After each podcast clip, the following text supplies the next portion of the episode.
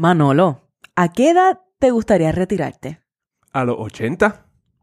¿O a los 90? O tal vez nunca. ¿What? Ya, no tengo mucho interés en retirarme. Ok, ok. ¿Y tú que me ves y me escuchas? ¿Qué tú piensas de la idea de trabajar toda la vida y ser feliz haciéndolo? Pues de eso hablamos en este episodio. Uy, cafecito ready en 3, Dos, uno.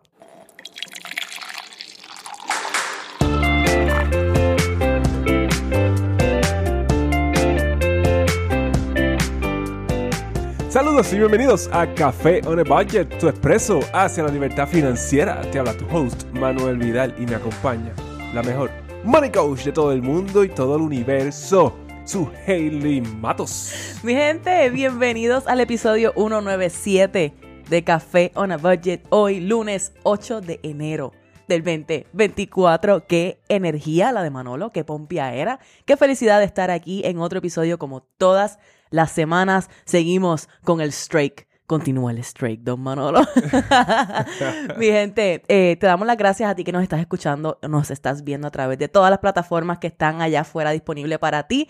Plataformas de podcasting como Apple Podcasts y Spotify. Sabes que también nos puedes ver a través de YouTube. A ti que nos ves a través de cualquiera de estas plataformas, te pedimos que, como regalito de Reyes, porque este weekend pasaron los Reyes, mira, dale like, dale share, dale subscribe al canal, déjanos un comentario, déjanos un saludito, comparte esto con alguien de tu corillo que yo estoy segura que en este momento a principio de año están pensando, che, ¿qué yo voy a hacer con mis finanzas en el 2024? Pues mira, bloom, tú llegas por ahí con Café Budget y ya le diste esa ayudita que esa persona necesita. También gracias a ti que nos ves Mira, fielmente los domingos y los lunes a las 4 de la tarde si estás en Puerto Rico por el canal 85 y 285 de Liberty, tú que haces fielmente ese double shot de café on a budget. ¡Wow! ¡Qué ponchado! Más o menos, porque se te olvidan las fechas y esas cosas y el número. Si ustedes supieran lo criticón que es Manuel fuera de cámara, si ustedes supieran. Pero aquí estamos, Aquí perseverando. Estamos en el episodio 100, llevamos 197 episodios de esto. Perseverando. Manolo, ¿cómo estuvo tu weekend de Reyes? Rápidamente, ¿cómo estuvo? Bueno, bastante increíble. Eh, Increíble. increíble, pues los Reyes Magos están bien cool. Ese es el día, el, el día real que se celebra aquí de dar regalos en Puerto Rico. Eh, bueno, por lo menos eso era antes. Sí, Ahora, eso pues, te iba no a sé. preguntar. ¿Para ti era el, el regalo de Navidad o el de Reyes? ¿Cuál de los dos era más significativo? Para mí era eh, el del día de Navidad, Mm. porque llegaba antes. Ok, fair enough, fair enough. O después, todo depende de cómo lo veas, pero, pero para mí llegaba antes. Yo Todo estaba el relativo. 25 de diciembre y el otro hasta el 6 de enero. Es Había que esperar tiempo. demasiado. Es demasiado tiempo. Sí, sí, sí. Ok, perfecto. Bueno, nosotros esperamos que tú te lo hayas gozado y te lo hayas disfrutado, pero ya tú sabes, sí, aquí todavía están en Puerto Rico. Si tú estás fuera de Puerto Rico, entérate que en Puerto Rico las navidades no se han acabado porque que empezaron las octavitas. Así que esto se extiende. Unos inventos increíbles. Es bello, es es festivo, es grandioso, pero cuando uno quiere lograr metas puede ser un poquito inconveniente y por eso seguimos aquí fielmente para meterle a lo que hay que meterle. Como por ejemplo, el que está pasando. Yo quiero saber, Manuel, ¿qué está pasando? Cuéntame, ¿qué está pasando, Manuel Vidal? Uy, ¿qué está pasando? La sección favorita de todos los niños en Puerto Rico. Todos los niños en la calle me paran y me preguntan, Manolo, ¿qué está pasando? Hmm, Hmm. eso está Este es un ¿qué está también. está ¿Qué ponchadillo. está pasando del Día de Reyes? Cuéntamelo todo. Mira, la semana pasada, bueno, la semana, el, el mes pasado, en diciembre de 2023, la economía añadió 216 mil empleos pues, para el mes de diciembre. Eh, se había proyectado que iban a ser 170 mil y entonces pues se disparó la cosa. Oye. Entonces, pues la tasa de desempleo está en un 3.7%. mm, Esto más o menos, eh, bueno, bueno, en el 2023 se añadieron 2.7 millones de posiciones de empleos en la economía americana. Eso fue en todo el 2023. Ok. ¿Qué hizo, qué pasó en el, en el mercado esos días? Gracias a esta información, pues la- los inversionistas no saben qué hacer con esta información porque ellos están esperando que bajen los intereses y toda la cosa. Cuando eh, ven estos números, como que se siguen añadiendo empleos, ese es el mercado laboral sigue sólido, pues entonces te da, nos da unas señales de que, mira, los intereses no van a bajar.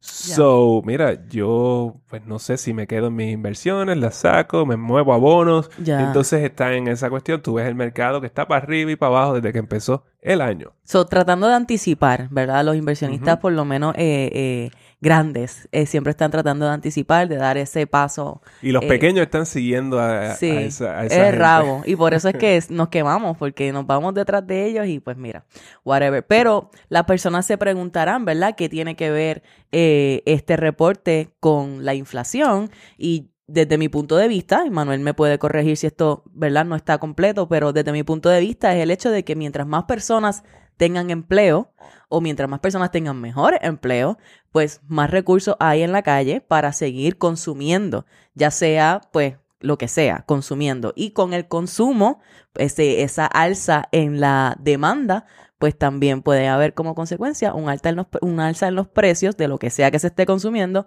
aportando a que continúe aumentando la inflación. Exactamente. Entonces, como está entonces esa dinámica allí donde, mira, eh, los empleos están sólidos, todo el mundo está trabajando, un- un des- una tasa de desempleo de 3.7%, lo que, eso lo que dice es que casi todo el mundo está trabajando.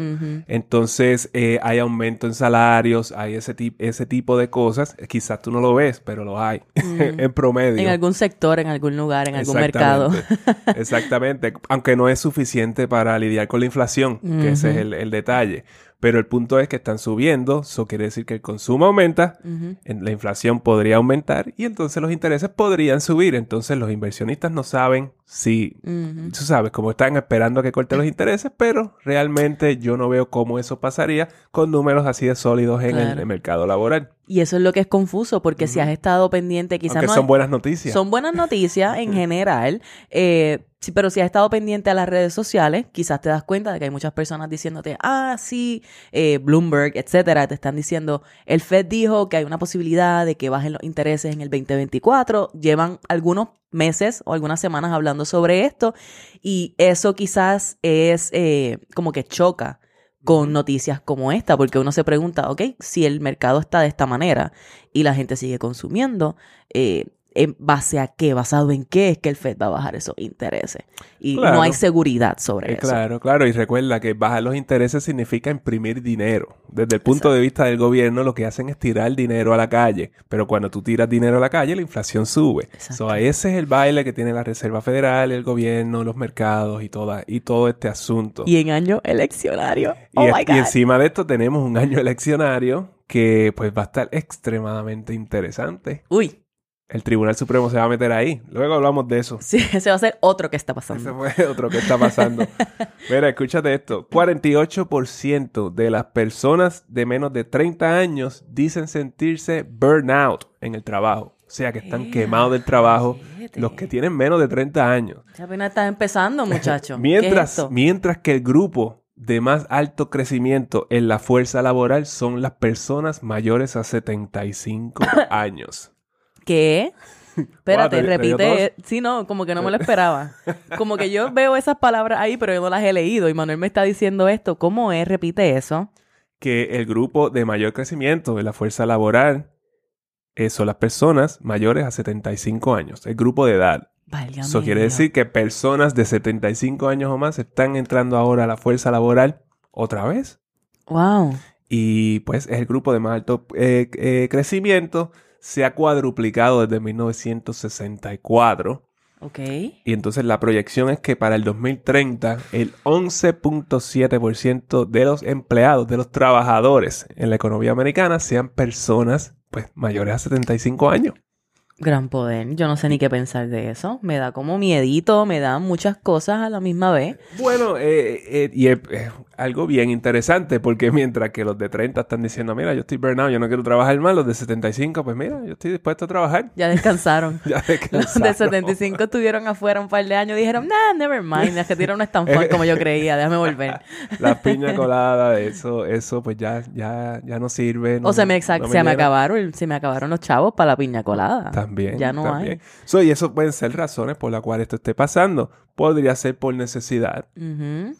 Podría ser porque, pues, no tengo nada que hacer a los 75 años y mira, y me siento eh, lo suficientemente bien Ujú. como para aportar, eh, ser de servicio a alguien. Me siento productivo. Me siento productivo y estoy ready para hacer esto. Eso está interesante. Otra cosa que y es, y es, y es eh, hay un skill gap. So, las personas jóvenes, hay ciertas destrezas que ya pues no tienen o no tenemos, porque yo no tengo la mayoría de esas destrezas tampoco. Eh, pero por ejemplo, lo que es construcción, lo que es plumería, lo que es este electricistas, hay por ejemplo eh, lenguajes de programación de los 50 que todavía están vigentes y estas son las personas que tienen esas destrezas porque los jóvenes no estamos desarrollando ese tipo ese tipo de... Eh, sí, de destreza. De destreza. Entonces, pues, eh, pues necesitamos gente que haga esos trabajos también. Entonces, ¿de dónde los vamos a sacar? Pues de las personas que tienen experiencia haciendo esto. Sí, si tú estás por ahí, ¿verdad? Ya tú, digamos, tú te retiraste, tuviste, qué sé yo, una profesión, una carrera, algo, trabajaste de alguna forma, tú tienes un network, ¿verdad? Un grupo de personas, contactos, y quizá alguien aparece y te dice, mira, fulano, lo que pasa es que tenemos, necesitamos a alguien que haga tal cosa. Tú le metes. Y quizás tú estás en tu casa chilling y tranquilo y tú dices, ay, tú sabes qué, seguro que le meto, ¿por qué no? Y estás en una edad que quizás puede eh, ser más, eh, demandar, como quien dice, cierta, eh, ciertos beneficios, hacerlo más a tu manera, ser más como consultor. hay, diferentes formas de hacerlo. algo importante sobre eso es que, pues, tú no necesariamente vas a esperar que tú tienes 75 años y tú vas a entrar al trabajo con toda tu experiencia que tú tienes, con, eh, con un expertise bien particular y que tú vas a hacer 9 a 5, ¿verdad? Está la posibilidad de que tú simplemente seas un consultor part-time. Claro. Tú sabes que eh, son tantas las cosas que tú puedes hacer porque tú tienes eh, como apalancamiento esta experiencia que tú tienes. Y tú llevas, ah, llevo 50 años de experiencia en haciendo tal cosa en construcción.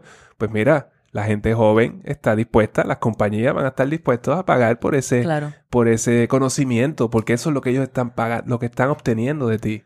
Y también en lo que, eh, y no me quiero ir demasiado lejos con esto, pero en lo que es la estructura laboral eh, que conocimos antes de la pandemia y todo esto, eh, estas personas de esta edad están mucho más arraigadas y son mucho más productivas en ese tipo de, settings, en lo que son, ¿verdad? Eh, trabajo ya sea en oficinas o ya sea en cualquier otro tipo de trabajo, pero este sentido de ética y responsabilidad para un trabajo, en mi experiencia, está mucho mejor desarrollado en personas de, de otras generaciones más adultas. Ese el asunto generacional sobre ser workaholic y todo esto, Exacto. Donde, eso, pues los baby boomers y eso, pues, eran, eran más workaholics. Exacto. Que, pues la generación después que fueron los, los millennials. Y así lo vi, así lo vi en mi experiencia corporativa.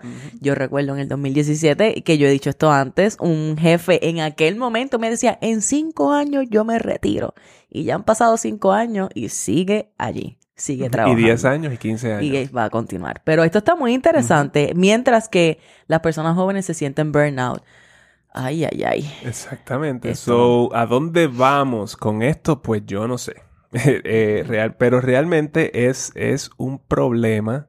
Eh, es un problema que, primero el skill gap, eso es un problema y que solamente las personas mayores puedan hacer ciertos trabajos porque en algún momento no van a poder hacerlos. Entonces tienen que pasar ese, ese, conocimiento a los jóvenes. Correcto. Eh, pero bueno, de aquí, con eso podemos especular aquí toda, todo el día. El episodio puede ser de eso. Exactamente, pero esto está bien, bien atado con el tema de hoy. Ok que es sobre cómo vamos a trabajar toda la vida y pues, mira, y ser feliz haciéndolo.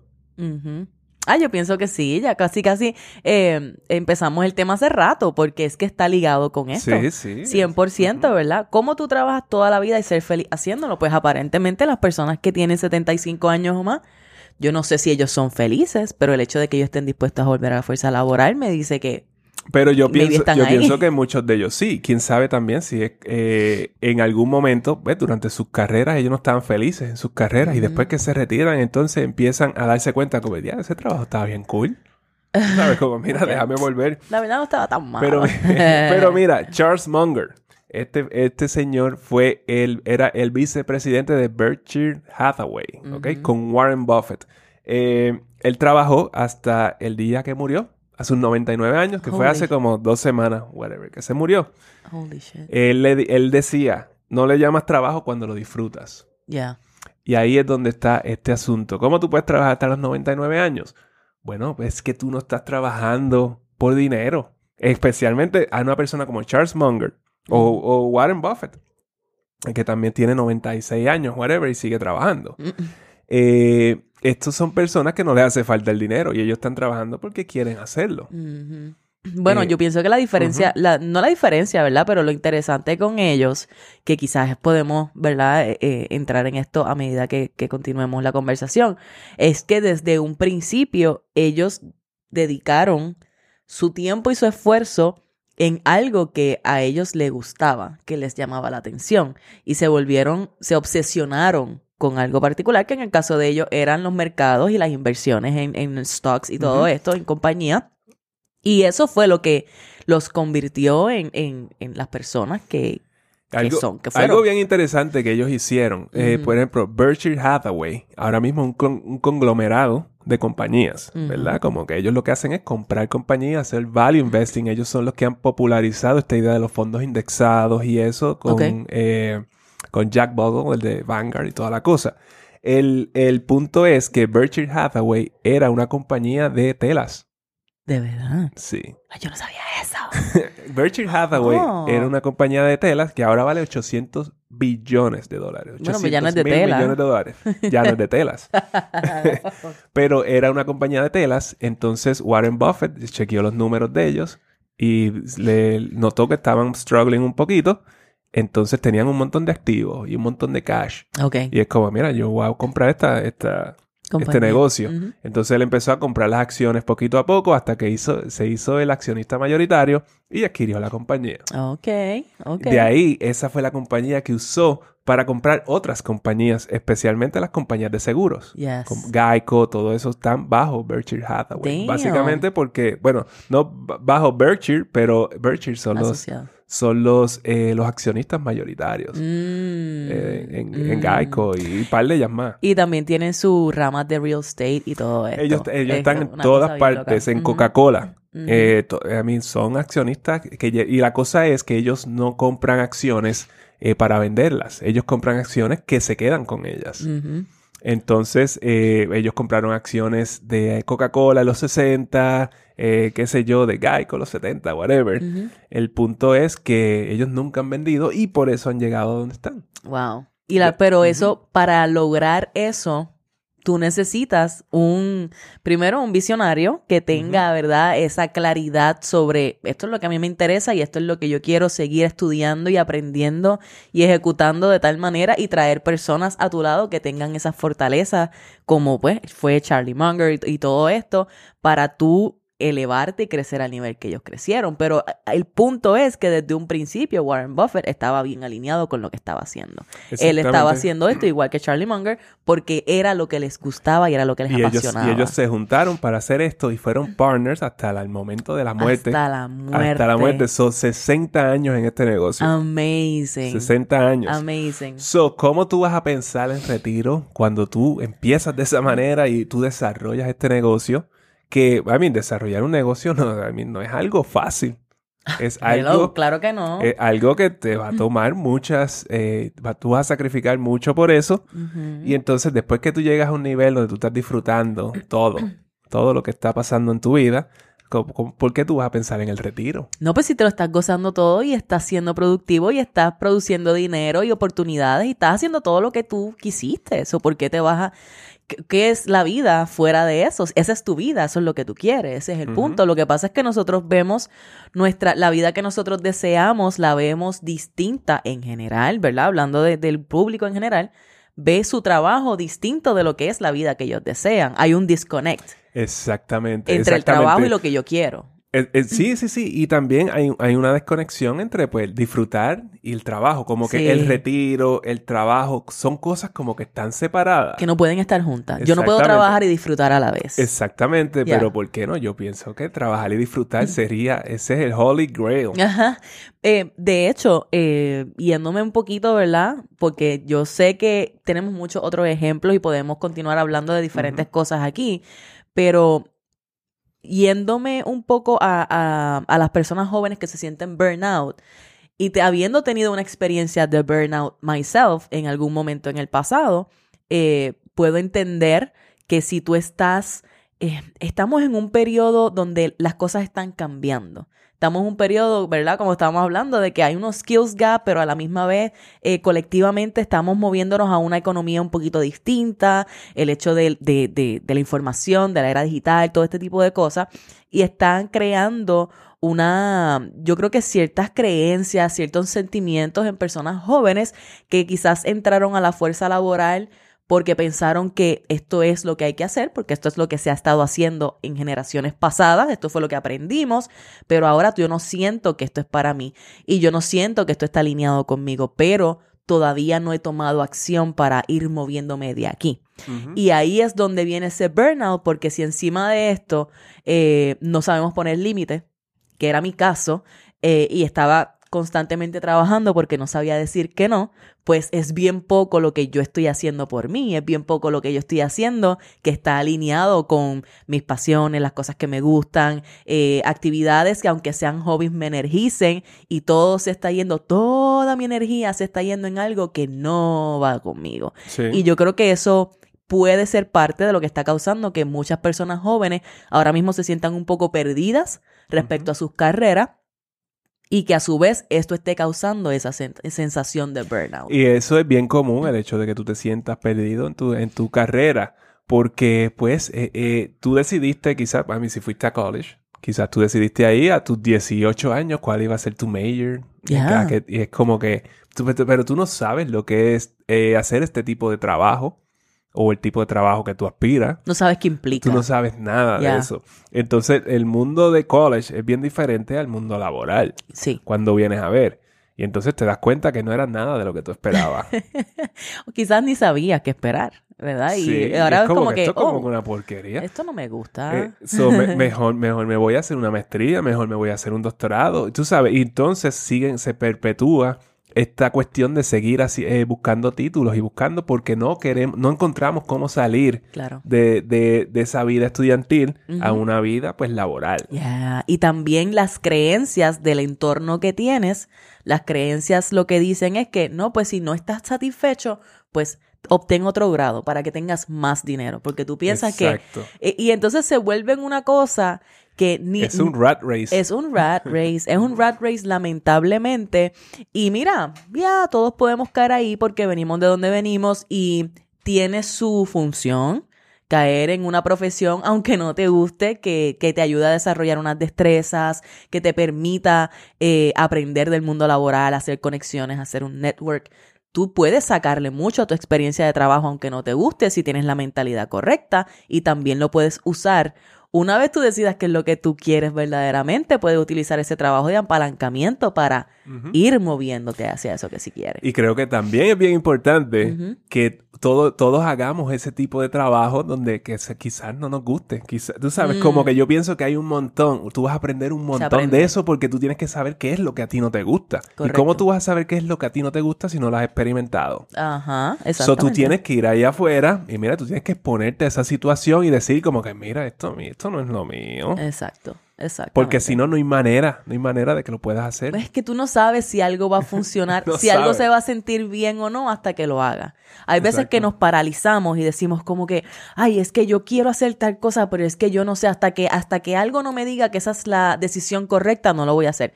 Pero es que no va a haber nada que te diga que esa es la decisión correcta. La decisión correcta es hacerlo y luego sentir. Y ver cómo se siente. Ver cómo se siente, exactamente. Para mí, y yo sé que pues hemos hablado de esto varias veces, esa vez, a mí no se me va a olvidar, esa vez que yo estaba en esta fiesta de retiro, en mi primer empleo ever.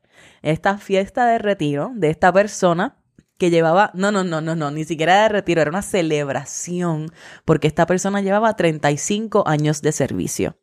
Y yo veía a esa persona y yo decía, yo no quiero ser nada de lo que esta persona Y en ese momento tú no tenías 35 años. Yo no tenía dos años de servicio, ¿me entiendes? Y yo veo a esta persona, yo veo todas las personas a su alrededor y yo escucho las conversaciones y toda la cosa y yo estaba como que... Como que se me fue el aire. Y yo decía como que yo no puedo estar aquí 35 años. Y, y yo vi también París de Retiro y es, para mí era tan y tan depressing. Era bien deprimente. Porque era como que pues, le un bizcocho y qué sé yo, este, un cake y le daban, qué sé yo, una placa Sí. Y ya está, como que bye, nos vemos. Like, mira. So, 30, Have a good life. 40, yo vi 50 años. Ujú. Eh, y era como que, ok, eso no es lo que yo quiero. Yo no quiero, esto no es lo que yo quiero. Esto me acuerda, de hecho, le voy a dar shout out porque es que lo vi ayer y me encantó tanto la entrevista de José Segura, el pana de nosotros, en su canal, Ganando Siempre. Esta última entrevista se le hicieron a él. Él es el host, pero él está haciendo su historia.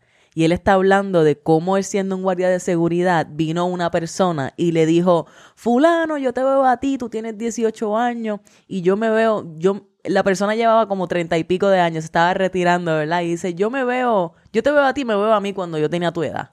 Y José lo vio a él y dijo como que, conchale, se me va a pasar la vida igual que a fulano si yo me quedo aquí, yo tengo que hacer algo diferente. Y quizás eso fue uno de los catalíticos que lo movieron a él a hacer algo distinto. 100%. Eh, y 100%. todos nosotros hemos tenido posiblemente una historia así o ha habido algo que nos ha como que jamaqueado y nos ha dicho, si tú estás en un sitio que no se siente correcto para ti, posiblemente tú has tenido una experiencia o alguien te ha dicho algo que te ha jamaqueado y te ha hecho ver como que, eh, espérate, yo tengo ¿Has que visto esto". algo? Eh, eh, son muchas las maneras en que tú puedes ver esto. Pero este es lo que nosotros llamamos este es Financial Awakening. Porque lo primero que tú vas a hacer para cuando tú te das cuenta de esto es ver cómo tú enderezas las finanzas para tú poder hacer algún movimiento. Ajá. Donde yo y estoy, que yo cambiar, hacer. cambiar de carrera porque es que no hay que esperar para retirarse. Ajá. Porque, ay, Dios mío, que son tantas cosas. Mira, eh, Manuel no puede lidiar. mira, es que son muchas cosas las que me llegan a la mente. Ajá, cuéntame. Eh, cuando hacemos las consultas con todos ustedes, todas las personas que vienen aquí, el número más común para el retiro que llega aquí, que vemos, siempre es 50 años. Si tienes 30 años, tienes 25 años, yo no quiero trabajar después de 50 años. Lo máximo Lo 50. máximo. Ajá. Si estás en tus 40 y pico, casi siempre 60, Right. 65. Right. Nadie ha es- dicho más de Nadie, 65 años. nadie ha dicho más, Yeah. más nada. Ya, ya. Entonces, eh, eso pues me pone a mí a pensar, es como que so- lo que estamos buscando no es el retiro. Lo que estamos buscando es cambiar la situación actual. Salir de donde estoy. Exactamente, entonces lo único que vemos para eso es el retiro. Es la única opción. Pensamos que esa es la única opción. Exacto. Ya. Y esto está tan y tan lejos de la verdad. Y mira, y mira lo que es interesante, que cuando eh, vamos a esa pregunta, porque eso siempre nos da datos, ¿verdad? Y yo siempre voy y le pregunto, ok, vamos a decir que tú llegas a tus 50 años, 60 o la edad que sea y te retiras. Entonces, ¿qué? ¿Qué tú tienes, verdad? ¿Cuál es tu visión para ese momento? Y la gran mayoría de las personas no tienen idea. Un buen 90, 90% yo diría. Correcto. Y entonces esto es bien telling porque de nuevo esto eh, valida un poco est- esta situación que en realidad tú no has pensado realmente que tú quieres, tú lo que estás es buscando cómo escapar de donde estás hoy. Y por eso, trayéndola a las finanzas, por eso muchas familias caen en los retos financieros que caen porque los gastos que se hacen, las actividades que decidimos hacer, son una manera de recompensarnos por el sacrificio, quote unquote, del trabajo que tengo. So, yo estoy haciendo un trabajo que me drena tanto que yo tengo que salir y buscar la manera de yo recompensarme por yo estar en esta porquería de trabajo o en esta porquería de carrera que no me gusta que no me llena y yo tengo que ir y llenar ese vacío de alguna manera, comprando, de shopping, yéndome a janguear, yéndome a beber, numbing out de alguna manera. Y en vez de enfocar esa energía, una alternativa puede ser tú decir, ok, no me gusta donde estoy. Esto no es lo que yo quiero para el resto de mi vida. Tengo la alternativa de estar aquí hasta mis sesenta y tantos años, que me retire, o tengo la alternativa de buscar qué otra cosa es lo que a mí sí me llama, ir moviéndome, qué pasos yo puedo comenzar a dar para, para moverme hacia allí. Y te va a tomar, de seguro, te va a tomar mucho menos tiempo que los que esperar a los 65 años. Tú ir 100%. moviéndote hacia aqu- aquello que tú quieres. Pero la inercia de la vida te mantiene en los mismos actos constantemente y te atan financieramente y tú sientes que no tienes la capacidad de moverte a otro carril. Y recuerda que esa es la programación con la que crecimos. La programación con la que crecimos es tú necesitas tener un trabajo 9 to 5 Ujú, para que puedas disfrutar. So, básicamente, soy yo tengo que hacer algo que no me gusta por 8 horas al día para cuando yo salga de ese, de ese- a las 5 de la tarde, pues yo tener alguna manera de que yo me pueda relajar Y tengo dos semanas al año de vacaciones que es donde yo me voy, donde me voy a relajar de verdad. Exacto. Entonces pensamos que el retiro es más de esas dos semanas de vacaciones.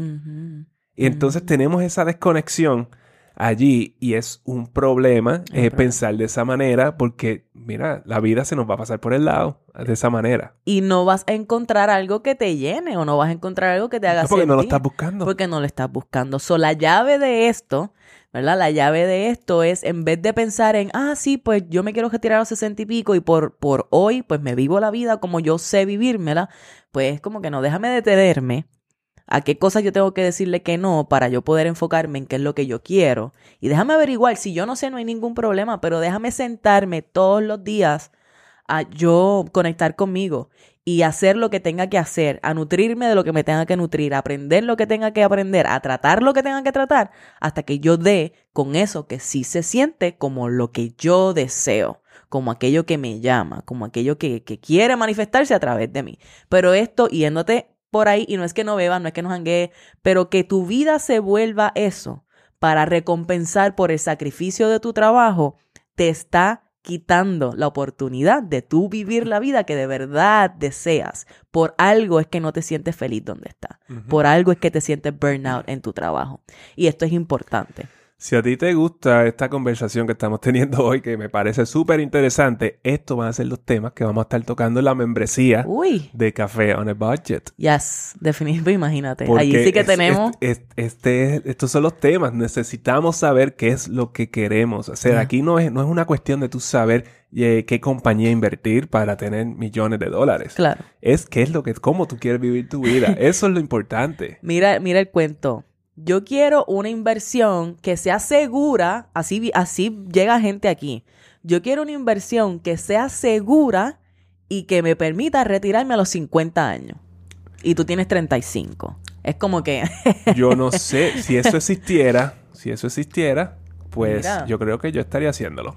bueno, eh, eh, la, eh, la seguridad con el corto plazo no necesariamente van de la mano cuando se trata de inversiones. Aquí lo que queremos es que tú no tengas que esperar a aquel momento. Lo que queremos es que tú desde hoy comiences a dar los pasos que se acerquen a eso que tú deseas, que tú comiences a darte la oportunidad de experimentar lo que es dedicarte a eso que te llena. Aunque tengas tu trabajo por el lado, pero quizás ahora no vas a ver ese trabajo con malos ojos porque sabes que te está sirviendo de herramienta. Es cambiar ese chip en la mente, es cambiar esa mentalidad y darte la oportunidad desde ahora, no esperar al futuro. Esperar a tu retiro es una excusa para no hacer el trabajo hoy. Definitivamente. Hay millones de otros ejemplos de personas que están trabajando hasta el fin de sus días. Bueno, eh, si tú puedes pensar en Joe Biden, que tiene ochenta y pico de años, 81 años, pues, I mean, él se cae cada rato, hay- eh, hay- tiene ciertos problemitas ahora, pero, Pobre hombre. pero pues no importa, sigue siendo el presidente y sigue trabajando súper duro. Eh, Bueno, a él no le importa eh, reventarse a cada rato y No. estar casi senil para seguir ahí en ese, en ese, Exacto. you know, I y mean- quiere correr de nuevo. Solo Dios sabe qué va a pasar. aquí. Exactamente. Mira, Henry Kissinger, él era secretario de Estado de los 70 y los 80. Él continuó como asesor en el Congreso hasta sus late 90s, sus. 90 y pico altos. Y, en el, y a los 99 años publicó un libro sobre liderazgo. A los ¿ok? 99 A años. los 99 años. Imagínate eso. Imagínate que tú estés tan cool con lo que tú amas tanto lo que tú haces que a tus 99 años, primero que todo, imagina que tú llegas a los 99 años. Ujú. Y segundo, que a esa edad tú seas productivo a ese nivel que tú hagas un libro. Sí. Eso está brutal. Exacto, e, es, es- es algo increíble. Yo pienso que todos, em, no, no es que todos podemos hacer esto, es que todos merecemos hacer eso. Exactamente. Y Exactamente. yo no estoy diciendo tienes que escribir un libro a los 99 años. No. Yo lo que digo es que tú tienes que disfrutar lo que tú estás haciendo. Y entonces, porque el trabajo es la mayor parte de tu día, es qué es lo que tú haces. Pero pues como tenemos una connotación, inclusive a- al término del trabajo, si tú piensas, yo, yo te digo trabajo, Uy. y tú estás pensando en algo que es potencialmente negativo. Sí. Sí. So, yo, pensé- yo ahora mismo todavía yo lucho con eso Claro. porque ese fue, esa es mi programación. Y estuvimos allí hasta los otros días, como quien Y a dice. veces yo estoy pues trabajando en cosas aquí eh, y yo no tengo que trabajar eh, 9 a 5, Ujú. pero así me siento. A veces que estoy trabajando como que de 9 a 5 de la tarde. Sí, que estás haciendo ese horario es normal, que, como, espérate, ¿pero siempre. ¿Qué es esto? Yo no tengo que hacer esto. Yo me puedo ir a hacer otra cosa. Yo vengo después, puedo estar trabajando a las 3 de la mañana y no pasa nada. Exacto. Eh, o cogerme el día, ¿verdad? Todo este tipo de cosas. So, cuando tú empiezas a hacer estas cosas, tú sales de ese, pues, de ese patrón. De y eso te vas a encontrar que vas a volver otra vez a él. O sea, como que vas a ir back and forth. Claro, para adelante y para atrás. Porque sí. es parte del proceso. Correcto, correcto.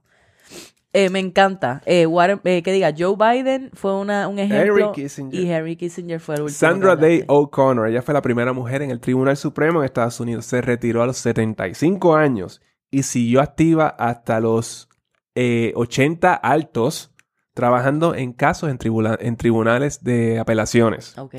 Wow. So, es como que ella, pues, de nuevo, murió trabajando. Luego de ella, la segunda mujer en el Tribunal Supremo fue RB RBG, Ruth Bader Ginsburg, The Notorious RBG. que murió a los 87 Siete años y ella murió casi en el tribunal.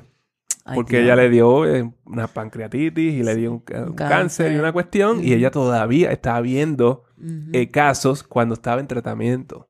allí donde también tú ves, ¿verdad? El ejemplo de, de, de tú tener un propósito, de que lo que tú haces esté alineado con tu propósito. Y sea trabajo o no sea trabajo, que tú estés accionando en algo que esté alineado con tu propósito, porque alguien como RBG hasta el final estuvo abogando por derechos, ¿verdad? De personas que no estaban teniendo voz y ella era esa voz. Eh, estos son personas que cambiaron el mundo que, Sí. y que literalmente estaban cambiándolo todo.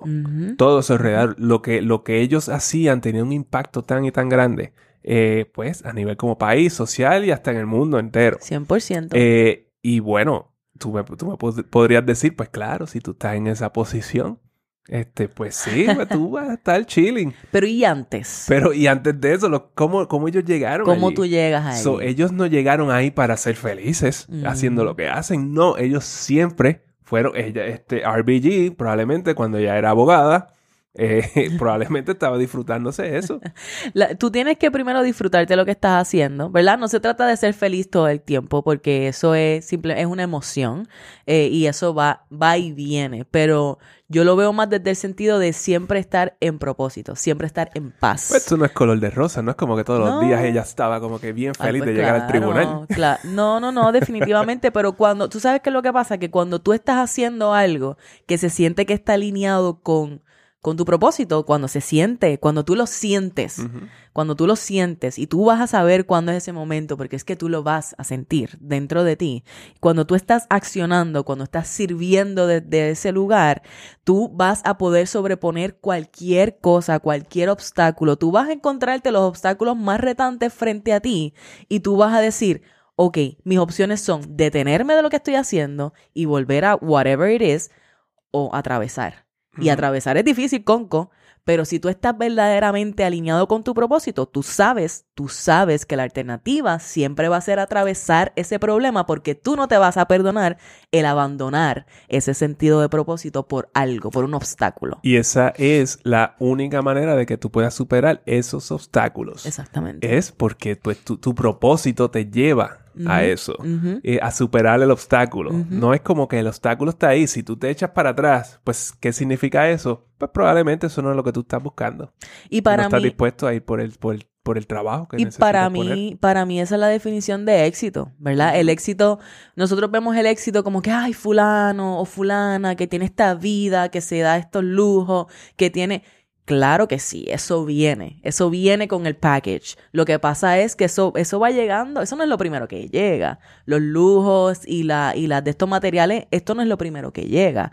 Tú tienes que, primero tú, Tiene que llegar a ti desde un punto de vista no material primero. Tú tienes que sentirte que tú estás andando en lo que tú tienes que andar, que tú estás haciendo lo que estás siendo llamado a hacer, que tú estás dispuesto a sobreponer todas estas eh, dificultades, que tú estás dispuesto a convertirte en una nueva persona y a transformarte constantemente, a aprender, a pedir ayuda, a hacer lo que sea necesario, pero eso porque eso es un compromiso contigo y como consecuencia pues claro, si a ti te gusta la vida de cierta manera y tener X juguetes y, tener cierto estilo de vida, pues vas a tener la oportunidad hasta la medida que tú estés dispuesto o dispuesta a continuar creciendo.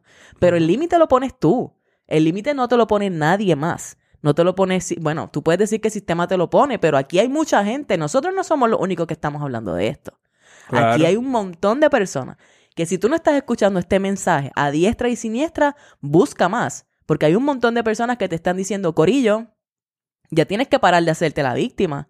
Ya tú tienes que parar de decir que esto es culpa de nadie más, que si de familia o de, qué sé yo, de trabajo, del sistema, del gobierno, está en ti. Está en ti determinar qué es lo que tú quieres y qué es lo que te llama. Y si tú no te regalas ese tiempo a ti, pues no hay, no hay responsabilidad de nadie más. Ya, ya somos adultos en este punto, ya lo que pasó, pasó.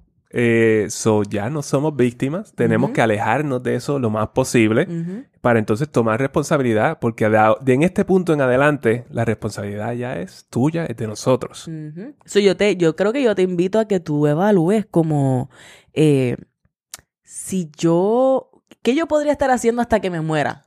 Decir, esto es otra manera de preguntarte lo mismo. ¿Qué yo podría estar haciendo hasta que me muera? Eh, eh, y es lo mismo como hemos eh, preguntado antes, como en el primer episodio de este, de este podcast. Si el dinero no fuera un problema, ¿qué estarías haciendo hoy? Porque la mayoría de las personas están haciendo un trabajo que no les gusta simplemente por dinero. Intercambian tiempo por dinero. Claro. Y entiendo que así es como pensaste, así es como creíste y así es como estabas actuando. Pero entonces, ¿cómo cambiamos ese paradigma? Porque esa no tiene que ser tu realidad por el resto de tu vida. Tu realidad puede ser distinta si tú aceptas que hay otra realidad. Si tú aceptas que tú no tienes que intercambiar el tiempo por dinero de esa manera. Si tú aceptas que hay diferentes maneras en las cuales tú puedes eh, crear y traer la abundancia a tu vida que tú quieres y que esas cosas pueden estar alineadas con, cosas que a ti te llenen y que te gusten, pues mira, amén. Y mira, sentarse a pensar en esto no necesariamente es fácil. ¿Verdad? Como que, y no es un trabajo fácil, eh, pues las personas pues tienden a pasar la vida en esto, ¿verdad? Como que eh, pensando en qué es lo que yo quiero. Y eso es algo eh, complicado que te va a tomar tiempo y esfuerzo. Entonces, ahora mismo simplemente por ejemplo, algo como no trabajar en las finanzas, no enderezar las finanzas, quizás es una excusa para no hacer ese trabajo. Inconscientemente. Inconscientemente, exactamente. como que, ok, so, mientras yo tenga necesidades económicas, pues pues no tengo que pensar en esto porque entonces me quedo con el trabajo porque necesito el dinero, ¿verdad? Entonces, ¿qué tal si entonces hacemos un plan? Vamos a hacer un presupuesto, vamos a, vamos a quitar ese obstáculo que es el primer obstáculo que vas a encontrarte son tus finanzas. Si tú quieres hacer un cambio de carrera, un cambio de vida, las finanzas va a ser lo primero eh, que, en lo que tú vas a tener que trabajar. Y es tan simple como simplemente llevar un presupuesto y saldar las deudas y esas cosas. Después que tú tengas ya esa parte cubierta, pues entonces eh, eh, tú empiezas, mira, mientras tanto estás pensando en qué es lo que tú quieres, pero ese, que ese propósito es lo que te va a llevar a hacer todo este trabajo. Y accionando. De la misma manera que estás accionando en tus finanzas para mejorarlas, también estás accionando en ti, en desarrollarte, porque todos tenemos tanto que aprender y tanto que que implementar nuevo en esta vida. No, tú, tú puedes crearte exactamente como tú quieras crearte. Y esto va a requerir tiempo y que tú seas bien intencional, bien intencional con los hábitos que tú decides tener y bien intencional con las personas que tú decides rodearte y así sucesivamente. Eh, pero estoy de acuerdo. Hay veces que uno comienza como que, ay, pues la finanza, esto es lo que me está dando estrés. Está bien. Y arreglas la finanza o, dices que quieres arreglar la finanza y cuando sales de eso, cuando, cuando logras darte la oportunidad de tener la paz mental que unas finanzas saludables te dan, ahí es que se abre el espacio. Y esto no es fácil, como tú dices. arreglar tus finanzas es un sacrificio, es un tiempo, es, es un esfuerzo, pero ahí se abre el espacio porque ya tú no tienes las finanzas como la excusa y ahora tú puedes decir como que, ok, and now what? ¿Qué Y otra también, cosa y puedo también hacer? te libera la mente, porque Por eso. imagínate que tú no tengas, no tengas que pensar en que cómo voy a pagar los biles, el- las facturas este mes y todo eso, porque pues ya está todo cuadrado. So, eso te va a liberar la mente de tantas cosas que entonces vas a poder, como bien tú dices, eh, eh, poner este trabajo. Correcto. Así que yo no sé, yo pienso que estaría bien interesante saber qué es lo que tú harías hasta tu, hasta los últimos días. Y claro, tiene que ser así. Pues mira, no, hay alternativas. Esta no es la única, este no es the only way. Hay muchas formas de tú eh, vivir una vida que se sienta en alineamiento y que sientas que estás llevándolo con un sentido de propósito. Tú puedes tener un trabajo 9 a 5 si eso es lo que a ti te está llenando y te está dando ese sentido de propósito. Lo cual los hemos visto en nuestras consultas. Hay 100%. personas que les encanta lo que están haciendo. Correcto. Entonces, pues, ok, esas personas, pues sí, mira, vamos, vamos a meterle ese 401k. Porque Exactamente. tú vas a estar aquí pues, 20, 30 años. Eso está excelente. Pero solamente si está alineado contigo. Exacto. No que me digan, no, yo me quiero retirar lo antes posible y yo lo que, lo que quiero hacer es retirarme y no tener que hacer nada más. Pero ¿y si tú te retiras a los 50 y duras hasta los 90 años, 99 años? Realmente tú vas a estar 40, 50 años de, de, hacer, ¿de qué? ¿Haciendo qué? Bueno, eh, e- es que yo pienso que estamos en un patrón en general como de autodestrucción hasta cierto punto por no hacer este trabajo. Mm. Porque es bien fa- todos nos estamos preparando para tener una vida corta. Oh. ¿Tú, Damn. tú me entiendes? ¿Tú me entiendes? Es como que, pero si yo no me tengo que preparar para el retiro, yo no tengo que invertir para el retiro porque yo no voy a durar hasta allá. Tú, sa- Ok. tú sabes, como que mientras tanto me vivo la vida y si llego a los 65, pues el gobierno me mantiene, me da ahí un estilo de vida. Entonces no estamos pensando eso. Es bien fácil pensar de esa manera porque no hay que hacer nada. Yes. Pero para prepararse para el riesgo de tener una vida larga, lo cual es un riesgo y un riesgo bien real, Una oportunidad brutal. una oportunidad bien brutal. Ajá. Depende de cómo tú estés viviendo esa vida. Exactamente. Exactamente. Pero para prepararse para una vida larga nadie lo está haciendo. Nadie lo está diciendo. haciendo, exactamente. Exactamente. Para mitigar ese riesgo, eh, no lo estamos, no, o sea, no, no Ni está allí. siquiera lo estamos viendo como una posibilidad. Exacto, exacto. Y mientras tanto, ¿por qué? ¿Cómo? cómo- Bueno, búscalo ahí en las redes sociales, los comments que a mí que nos llegan por ahí. Es como que, ay, sí, te- cuando tú le hablas de una inversión de aquí a 30 años, ay, sí, de aquí a 30 años. Tú sabes, como que pues, yo no voy a estar aquí de aquí a 30 Ajá. años. Ok, pues mira, gástalo todo. Mira, Buena mira, suerte. Buena suerte, Sí. pero tú no estás mitigando ese riesgo de que llegues a esa edad y de que la pases por mucho. Y a fin de cuentas, esto es una decisión individual. Nadie más va a poder. Yo, Manuel puede cansarse aquí y yo puedo cansarme aquí de, de repetirte esto. Y a fin de cuentas, está en ti tomar esto y accionarlo por tu parte. Tomar esa decisión y decir, ok, ya yo voy a, a dejar de, de usar esto como excusa. Ya yo voy a dejar de usar las finanzas como excusa, voy a dejar de usar el trabajo como excusa, voy a dejar de pensar que yo tengo que esperar a retirarme para yo poder vivir la vida que yo quiero. Yo quiero empezar a vivirla hoy, porque mereces vivirla hoy. Y es una decisión que tú eh, tienes que tomar, la debes tomar tan pronto como puedas. tan pronto como puedas. Así que te invitamos a hacer, mira, estamos a principio de año, es una oportunidad no solamente para que hagas tus resoluciones normales que todo el mundo hace, sino para que date esa oportunidad de ir a las preguntas más profundas, date la oportunidad de conocerte un poquito más, date la oportunidad de ver qué es lo que de verdad arde dentro de ti, qué es lo que está llamando a salir, qué es lo que está llamando a ser creado por ti, porque tú si existes, si estás aquí, tienes un propósito y tienes un mensaje y hay algo que está esperando a ser creado por ti, pero solamente tú eres quien puede abrir esa, esa, esa llave, ¿verdad? Esa puerta de oportunidades. Eh, te invitamos a que seas parte de nuestra membresía. Vamos a educarte sobre finanzas, pero también vamos a impulsarte a que te desarrolles como persona en la medida que tú quieras, pero te vamos a ayudar a hacer ese, eh, ese desarrollo personal. Vas a tener esa accountability, vamos a hacer comunidad a fin de cuentas. Y recuerda que pues los números son los números. Y entonces eh, pues tú puedes saber, tú puedes aprender cómo hacer todos los números, pero eso no es lo que te va a llevar a tú hacer el trabajo. Eh, que le cua. eso es el propósito que tú tienes. Eh, que le cua. Así que nuestra primera llamada oficial es el lunes 15 de enero.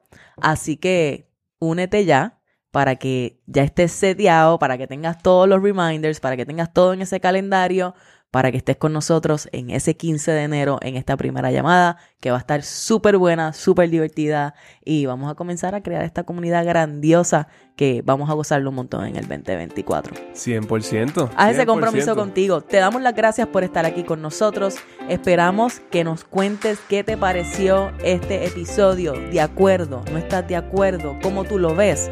Déjanos saber a través de las redes sociales. Sabes que nos encuentras en Facebook, en Instagram, en TikTok como Café on a Budget. Nos puedes escribir los comentarios a través de Spotify. Te leemos. Te leemos, no podemos responderte, pero te estamos leyendo, así que nos puedes escribir por ahí.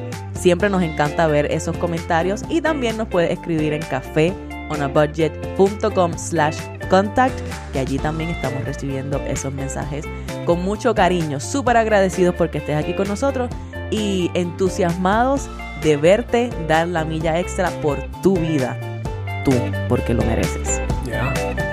Qué bonito está eso. No puedo encontrar otra manera de cómo cerrar esto de una, de una mejor manera que esa. Pues vámonos, nos fuimos. Entonces, nos fuimos entonces. Así que nos vemos la semana que viene porque esto fue Café, on a budget.